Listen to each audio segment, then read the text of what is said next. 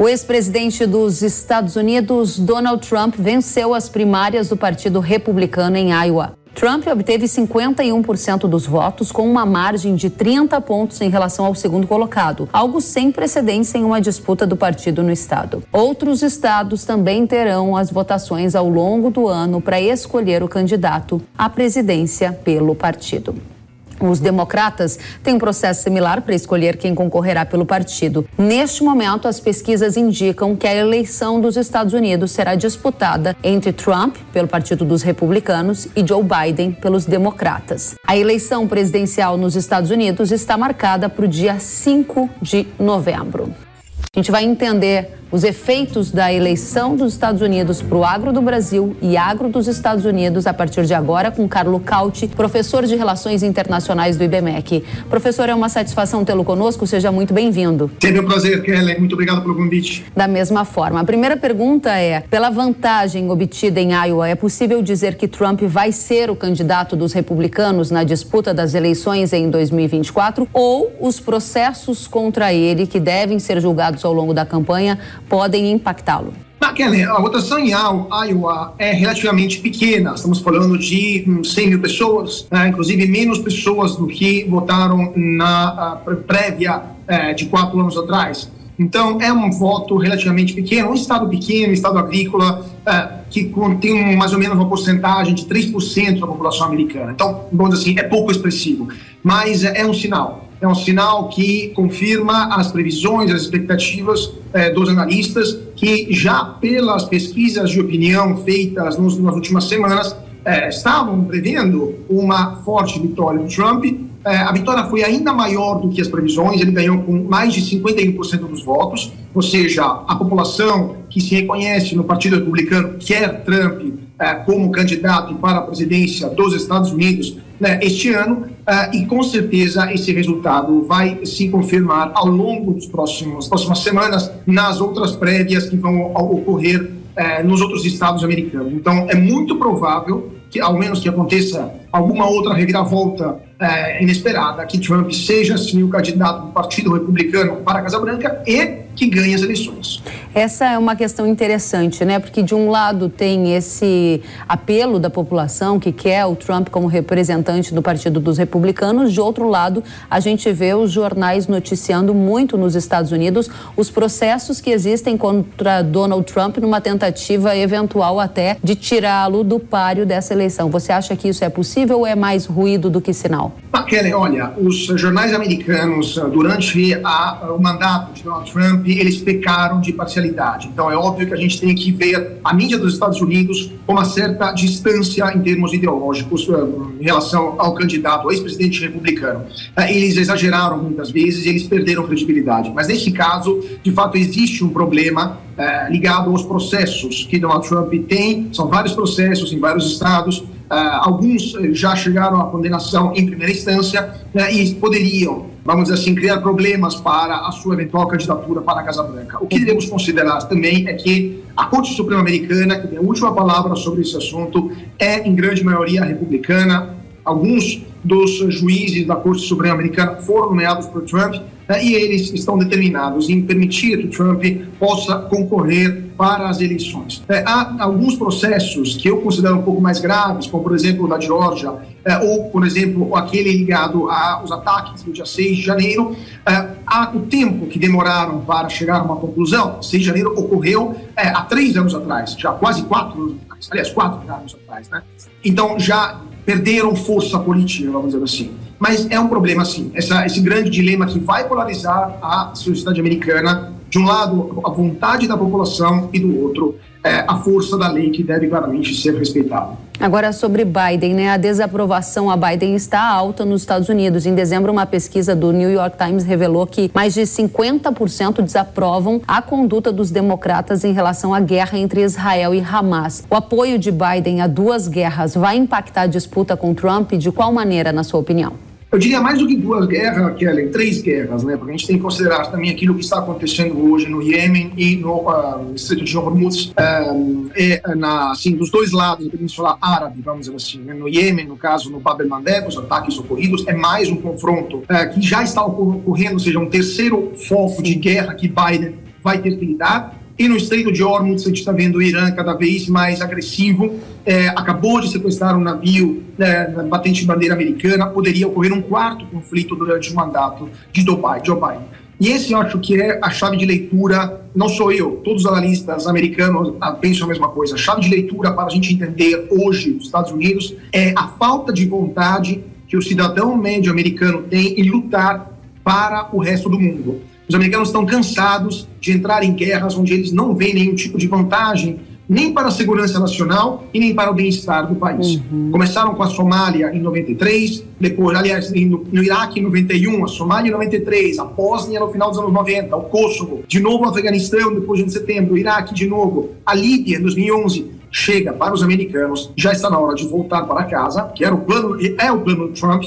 Trump quer que os, os europeus lidem com seus problemas, Ucrânia em primeiro lugar. É, o problema do Iêmen é um problema dos europeus, porque 25% do comércio europeu passa por Bab el-Mandeb. Então, é, a gente pode sim ler uma eventual derrota de Joe Biden nas eleições americanas como o sinal claro da falta de vontade natural, né, do cansaço americano uh, em ser o gendarme do mundo, ser a potência que garante estabilidade para o planeta. Eles não querem mais esse papel e querem que os seus aliados, principalmente, mas não somente os europeus, assumam suas responsabilidades. Interessante. Nessa conta aí de potenciais conflitos adicionais, entraria Taiwan. A gente teve uma eleição há pouco em que o candidato que é pró-independência de Taiwan foi o mais votado, venceu as eleições. Como é o cenário de Taiwan com Trump ou com Biden? Taiwan é um pouco diferente, Karen, porque Taiwan é uma linha vermelha que os americanos consideram necessária para ser mantida em relação à China. Taiwan é um escudo que impede que a China se torne uma potência marítima e que possa incendiar a primazia americana no Oceano Pacífico. Então, para Taiwan, os americanos estão dispostos a lutar uma guerra. Para a Ucrânia, já menos. Tanto é que os americanos estão se preparando para se desempenhar na Ucrânia é, Zelensky está com muito medo que isso aconteça, porque, obviamente, vai perder o apoio fundamental em termos de armas, treinamento é, e financiamentos também. Para Taiwan, não. Para Taiwan, os americanos estão dispostos, sim, a entrar em guerra. A China é a potência número dois do mundo, quer se tornar a potência número um, e Taiwan é um objetivo que os americanos estão dispostos a defender. Mas, muito provavelmente, é o único lugar do mundo que hoje, para os americanos, justificaria uma guerra. Sequer o petróleo do Oriente Médio vale mais um conflito para os americanos, porque eles já são autossuficientes em termos petrolíferos.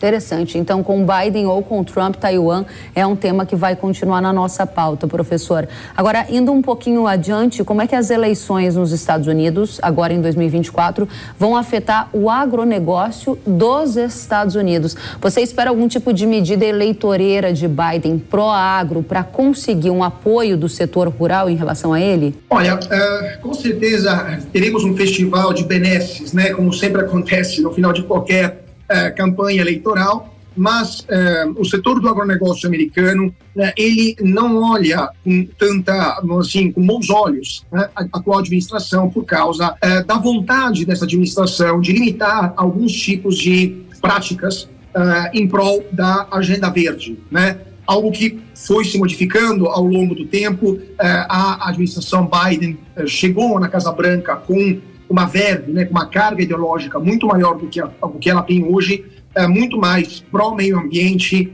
é, e muito mais considerando os agricultores parte do problema. Hoje as coisas estão um pouco mudando, mas e, os agricultores dos Estados Unidos, o Midwest americano, né, a parte central dos Estados Unidos, eles compactamente votarão Donald Trump, não apenas pelo, vamos dizer assim, receio de políticas verdes que possam prejudicá-los, mas também é, pela vontade de uma certa política protecionista uhum. que Trump pode garantir mais do que Biden. Interessante, essa é a minha segunda pergunta em relação ao agro dos Estados Unidos. Se Trump vencer, se tem algum aceno que ele já tem feito ao setor rural, porque eu lembro no, no último governo de Trump que o alvo foi a China e a China passou a comprar menos dos Estados Unidos, passou a comprar mais do Brasil e alguns agricultores que votaram em Trump na época ficaram desapontados porque sentiram no bolso efeitos. A gente vai ter uma reedição deste mesmo modelo, um modelo de tarifas contra a China e de tarifas em relação a outros lugares do mundo também? Sim, isso com certeza, porque Trump ele uh, representa o voto dos americanos que perderam seus empregos por causa da concorrência chinesa. Então, se, se, Trump deve defender o setor industrial, né, trazer de volta as empresas, a manufatura americana uhum. Para o território americano, ele vai ter que colocar mais impostos alfandegários em relação à China. A China vai retaliar em relação ao eleitorado tradicional de Trump, que, como eu falei, são parte são os agricultores. É, então, esta batalha vai continuar e o Brasil poderia se beneficiar, porque a China vai procurar fornecedores alternativos e vai procurar fornecedores aqui no Brasil, com um governo brasileiro muito mais amigo, entre aspas, percebido como amigo, é, do que o governo passado. Interessante. Então é uma reedição da guerra comercial, a gente pode chamar de uma guerra comercial 2.0, que seria nova em relação à anterior. Em qual aspecto principal? Porque algumas coisas que Trump implementou, o Biden manteve, né? Qual é o pulo do gato nessa nova era, na sua avaliação, professor? o Deep State americano, ou seja, os funcionários do Departamento de Estado, é, a burocracia que permanece, mesmo quando mudam os presidentes, nos últimos 10 anos, percebeu que a China não é um possível parceiro, é um rival estratégico. Uhum. Então, uh, já dentro da administração americana, independentemente de quem ganhar a eleição, está essa percepção de que a China deve ser, uh, se não contida, limitada em seu processo de crescimento econômico, em seu processo de, rearmo, de, de, de reaparelhamento das Forças Armadas, seu processo de expansão geopolítica em termos de alianças uh, e de, uh, vamos dizer assim, um, eh, ligações com outros países. Né? então, os americanos hoje percebem a China como uma ameaça, ou pelo menos como um rival, e já estão trabalhando para que a China tenha uma limitação, por exemplo, no desenvolvimento tecnológico.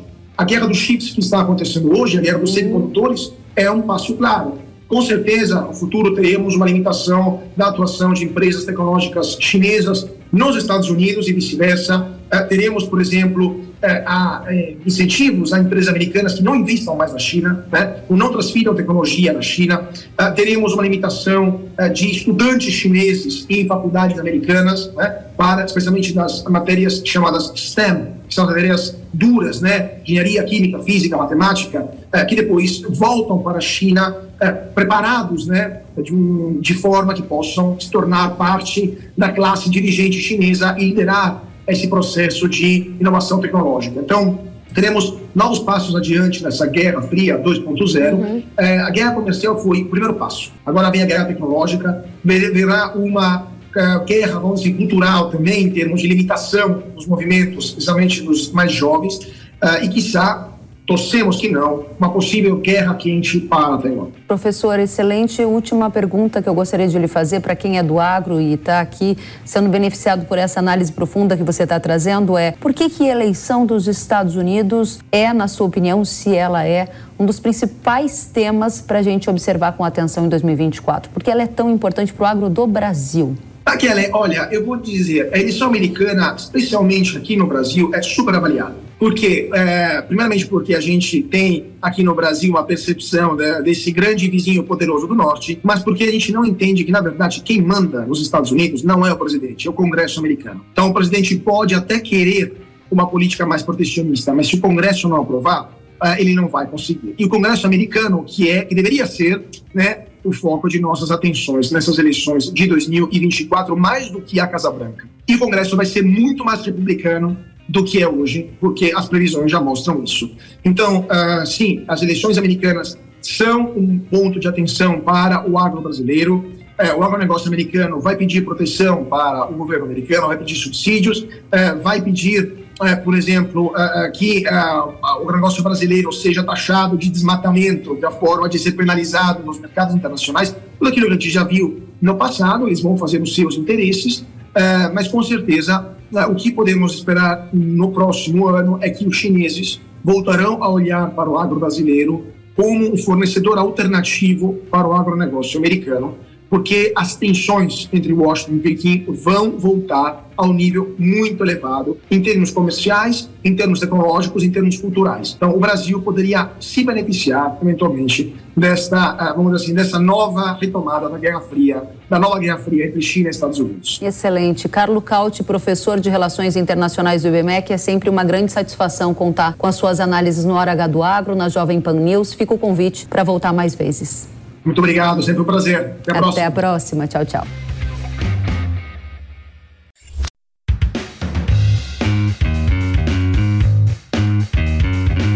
Que bom que você gostou da entrevista e ouviu todo o conteúdo. Se quiser acompanhar as atualizações, siga kellen.severo no Instagram. Até a próxima!